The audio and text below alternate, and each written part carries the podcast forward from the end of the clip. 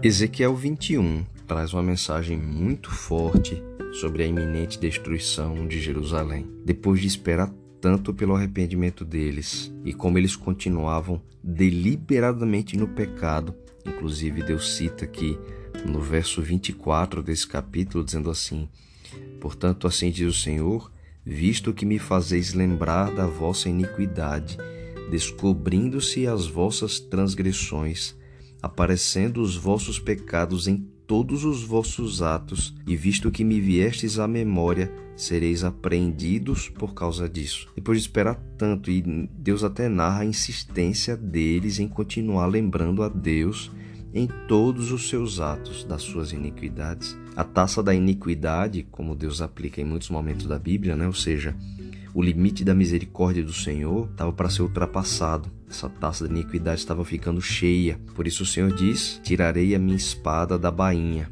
Ou seja, a destruição de Jerusalém viria não de uma forma coincidente, mas com a total permissão do Senhor.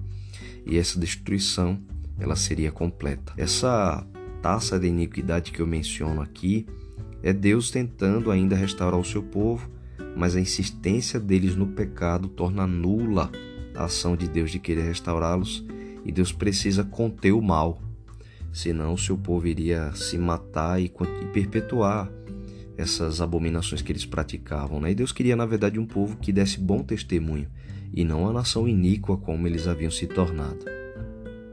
Para dar para o povo do exílio, porque as mensagens que Ezequiel traz são primariamente para os seus irmãos que estavam com eles com ele ali em Babilônia.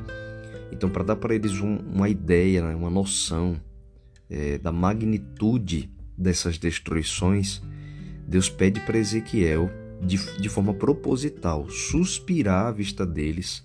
E Deus diz assim: suspirar de coração quebrantado e com amargura.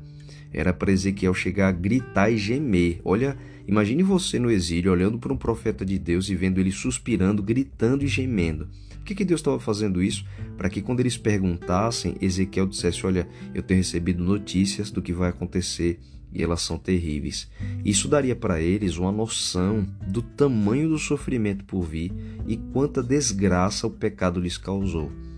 E vale a pena pontuar: nada disso era vontade de Deus, mas a persistência deles no pecado estava afastando deles mesmos a proteção do Senhor e não havia mais nada que Deus pudesse fazer.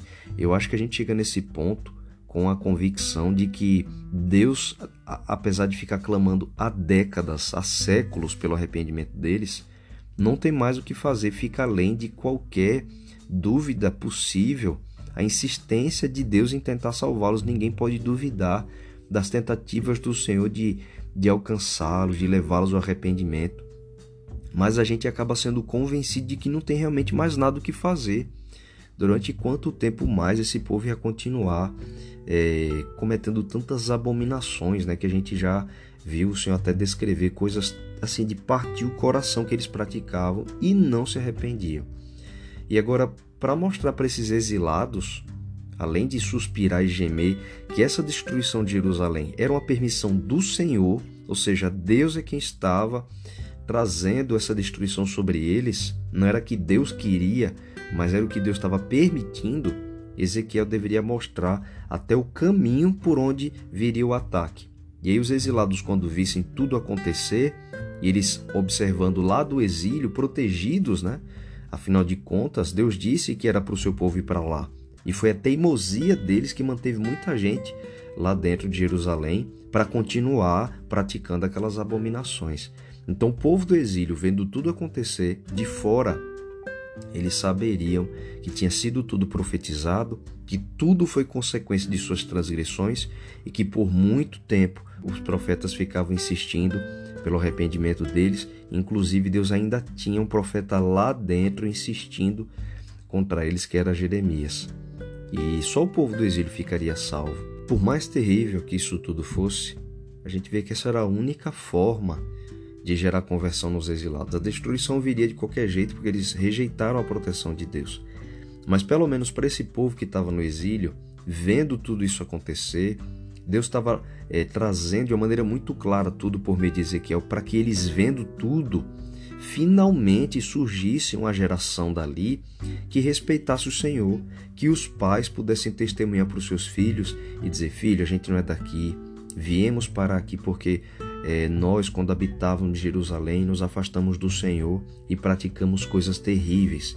Imagine os pais dizendo para essa nova geração que nasceria ali no exílio, um povo sem terra, um povo sem pátria, um povo misturado no meio de uma nação, que falava um, um idioma estranho, que adorava deuses estranhos, eles dizerem: Olha, eu matei filhos que eu tive antes de você. Olha, eu servi a deuses terríveis que existiam lá em Canaã. Não cometa os mesmos erros que nós cometemos. Isso era parte do plano de Deus para que eles pudessem é, testemunhar para essa próxima geração de que tudo o que aconteceu foi porque eles foram além de toda a misericórdia possível que Deus teve sobre eles. E essa geração aprendesse a respeitar e a temer o Senhor. Essa fosse uma geração nova que abandonasse os ídolos de Canaã, que tivesse repulsa pelas ações dos seus antepassados, né? E essa geração realmente veio. A gente consegue ver nas pessoas, por exemplo, de Esdras e Neemias, homens de coração muito quebrantado, com muita fibra espiritual, que trabalhavam incansavelmente pela vontade do Senhor. Graças a Deus, essa geração viria, não de forma completa, mas surgiu realmente um povo ainda que temia e amava o Senhor. Zedequias, que na época ali, quando vem essas, essas profecias de Ezequiel, ele era o rei atual do povo de Deus, e Deus profetiza especificamente contra ele também. No finalzinho do capítulo, Deus chega a trazer uma mensagem contra ele, dizendo assim no verso 25: E tu, ó profano e perverso, olha os, os adjetivos que Deus usa para ele, príncipe de Israel, cujo dia virá no tempo do seu castigo final. Assim diz o Senhor Deus: tira o diadema e remove a coroa. O que é já não será o mesmo, será exaltado humilde e abatido soberbo. Esse rei que atuava né, no meio do povo de Deus agora, que temia mais a pressão dos líderes corrompidos do povo de Deus do que temeu o profeta de Deus, Zedequias chegou a consultar Jeremias sobre o que devia fazer. Jeremias disse: Se renda a Babilônia, e ele mesmo assim não quis ouvir. Então Deus promete que Deus tiraria o diadema da cabeça de Zedequias e daria ela para uma outra pessoa. Olha como diz no verso 27: Ruína, ruína a ruínas a reduzirei, e ela já não será, até que venha aquele a quem ela pertence de direito. É uma profecia sobre Cristo, porque é Jesus que realmente é, merecia, né, que receberia essa coroa por direito, pertencia a ele por direito. Essa mensagem final é uma profecia sobre Jesus, porque ele é o verdadeiro rei do povo de Deus. E assim, Ezequiel 21 ele tem um paralelo incrível para os nossos dias, porque essa mesma espada que trouxe a destruição de Jerusalém, ela será desembanhada nos últimos dias para destruir o falso príncipe desse mundo, a quem Jesus diz claramente em João 12:31 que era Satanás. Satanás, a gente bem pode representá-lo aqui por meio de Zedequias, porque Satanás é esse príncipe profano e perverso. E Deus diz que cujo dia chegará no tempo do seu castigo final o mundo em que a gente vive, também essa terra será reduzida a ruínas.